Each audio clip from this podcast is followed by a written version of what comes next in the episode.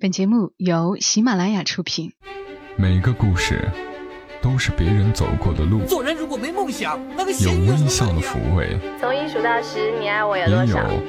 泪水的滋润。默默到来，故事如你。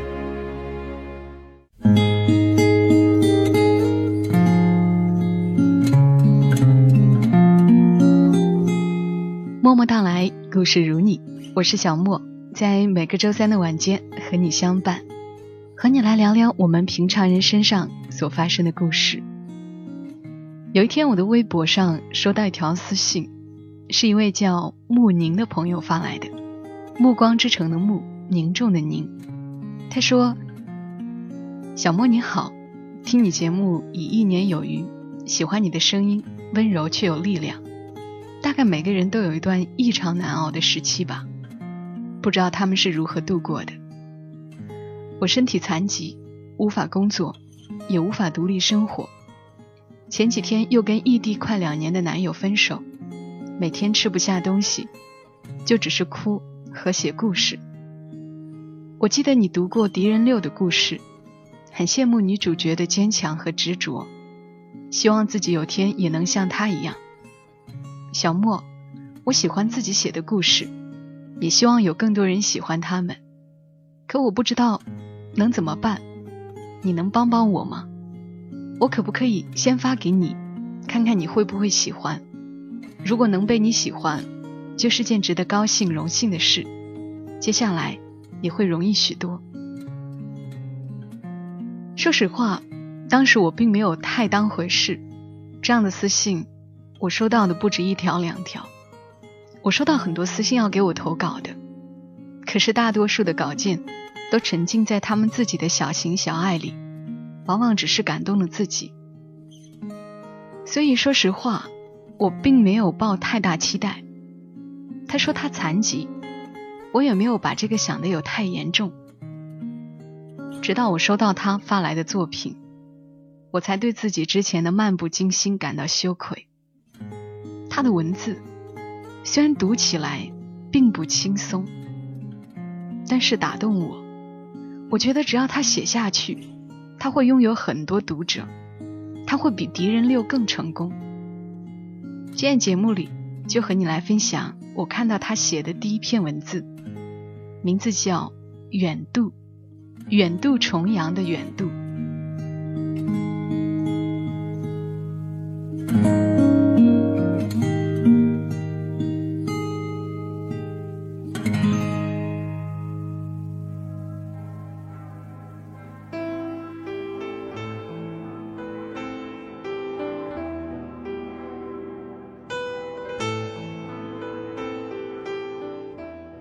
死亡是艘载着生命只去无归的游轮，那么如今我仍站在这人满为患的码头，记着你和你的一切，像虔诚的教徒那样静默的、长久的。纵然光阴滋长，岁月枯败，渐渐使我明白，这是最深沉的遗忘，也是最清浅的惦念。远渡，作者穆宁。一九九七年到一九九九年，我和苏一北坐在我家铺着地板胶的地板上，用一台长虹牌影碟机看完了那两年最红的港片。我们俩都最喜欢《重庆森林》，只不过让苏一北着迷的是一头卷发的金城武，让我着迷的。是金城武手里的凤梨罐头。北方偏远的小城里是没有一种叫做凤梨的水果的，所以很好奇，那到底有多好吃，才会让金城武即使知道已经过期，也大口大口的吃光它？不知道过了多久，我才知道，那其实就只是普通的菠萝而已。苏一北是小学四年级。才转校来我所在的班级的。一开始班上还隐隐约约流传过一些关于他转校原因的闲言碎语，内容足以让我们这些未经世事的小学生们兴奋不已。但不知是小孩子的忘性大，还是他人缘好。没多久，很多人和他交了朋友，流言也就随之平息。苏一北长相一般，成绩一般，却有一副出众的好嗓音。朗读课文的时候，老师总叫他，大家也喜欢听。他总能准确读出文章里的抑扬顿挫，准确找到作者埋藏在字里行间中的隐秘情感，然后再用又柔和又清亮的声音演绎出来。一节节昏昏欲睡、沉闷乏味的语文课，常常被他渲染的妙趣横生、娓娓动听。开始和苏一北变得亲近，是源于一次意外。在我三个月大的时候，被确诊为先天性脑瘫。这是一种极富有荒诞色彩的疾病，听起来好像是脑袋瘫痪，可是实际上只是肢体语言异于常人，脑袋却能如常思考。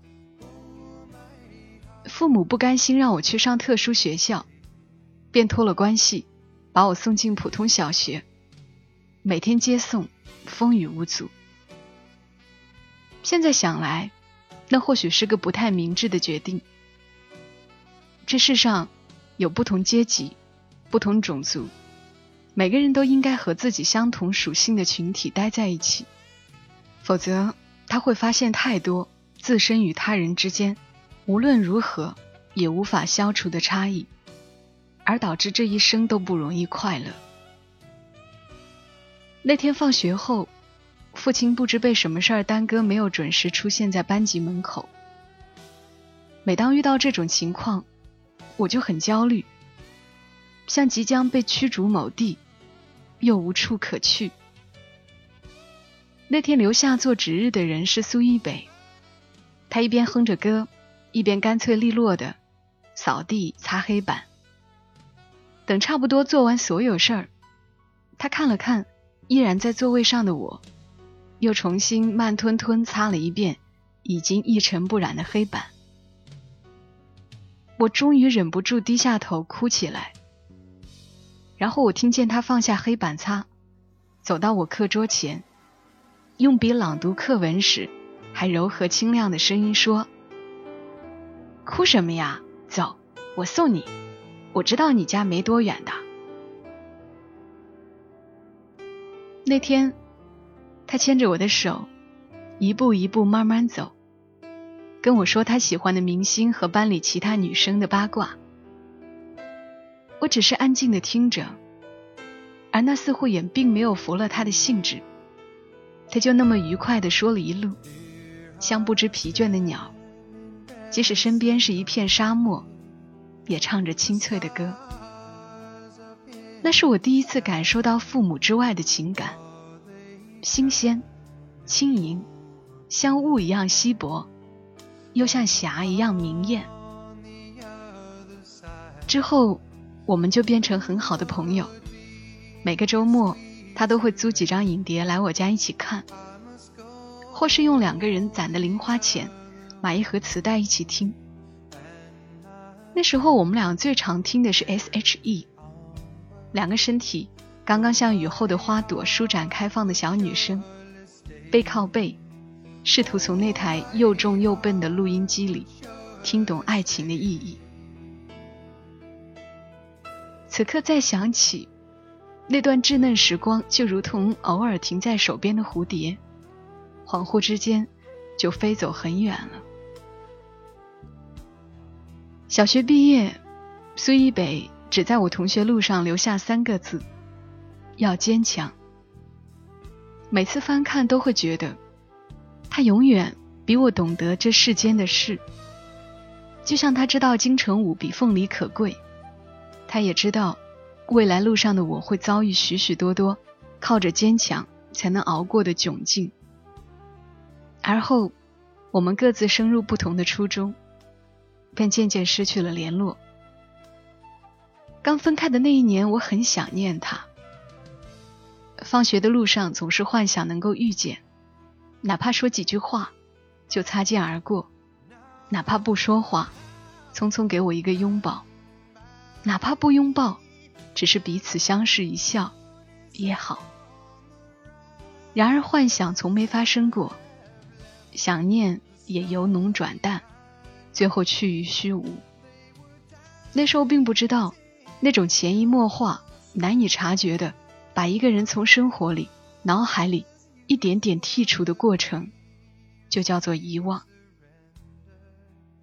最后一次见面是在初一寒假时的小学聚会上，苏一北穿着皮靴短裙，顶着很多种颜色的头发，坐在一群人中间，很张扬的说说笑笑，很漂亮，也很陌生。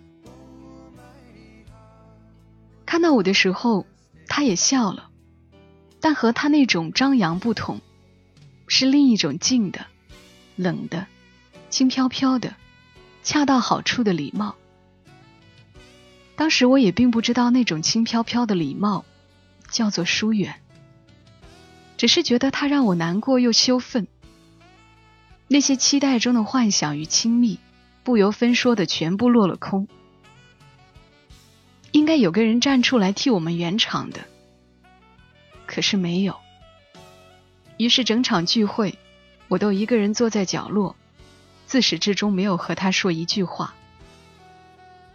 如果，如果当时能够知晓，那是我和他的最后一次相见，我绝不会允许自己抱着自尊心愚蠢的坐在那儿。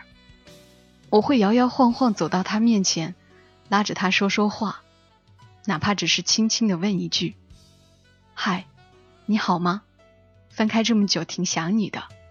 你有没有想过我呢？”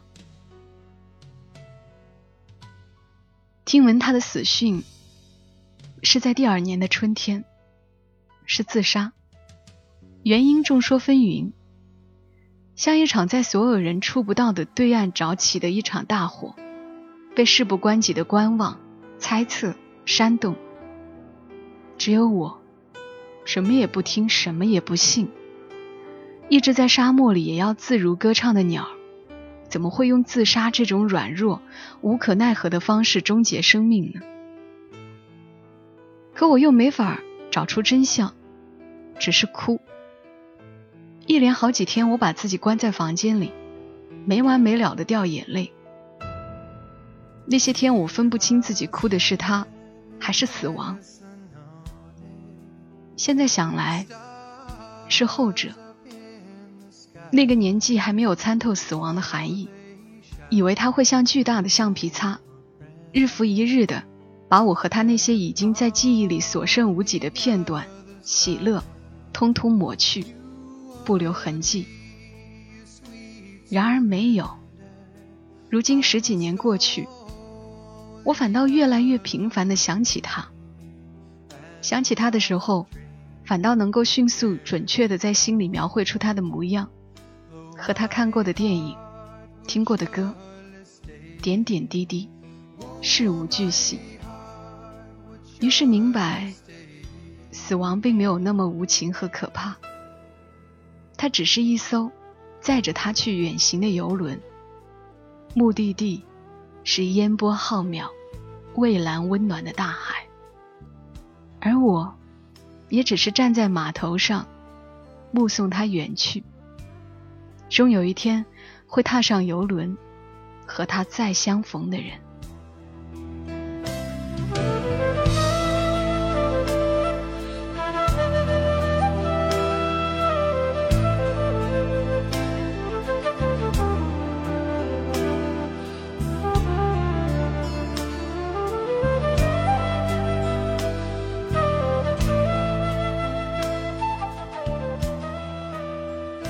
刚的文字来自于穆宁，很多地方写的特别好。小莫偶尔也写个把故事，我明白，要写成穆宁这样，并不容易。而且我知道，穆宁继续写下去还能写得更好。对于脑瘫这种疾病，小莫太了解了，因为我的妹妹就是先天脑瘫，比穆宁要严重。即便自己摇摇晃晃，也是无法独立行走的。语言表达更是只有他的妈妈才听得清楚。虽然她是我同父异母的妹妹，但她特别特别善良。看到穆宁的文字，我脑子里总是想起她，我有些分神。我想起那个摇摇晃晃站不起来的身影。我知道我的妹妹她自卑，知道她最怕麻烦别人。我也在想，他是不是也是有一肚子的想法，无处表达，无法表达。所以非常谢谢穆宁写下这些，让我知道我的妹妹是怎么想的。真诚的希望你能够写下去，希望穆宁你有更多丰富的经历，有更璀璨、安稳的未来。默默到来，故事如你。今天节目就是这些了。关注节目更多信息，或者与小莫有更多的交流，请记得一定要关注“默默到来”的公众号。默默到来的全拼，再加一横。同时，在节目的最下方右下角有三个点，点击那儿可以进入小莫的主页，可以给小莫打赏，也可以向小莫提问。如果这一期节目有打赏，我会转给穆宁，希望他能够继续写下去。好了，我们下期声音再会。小莫在长沙跟你说晚安。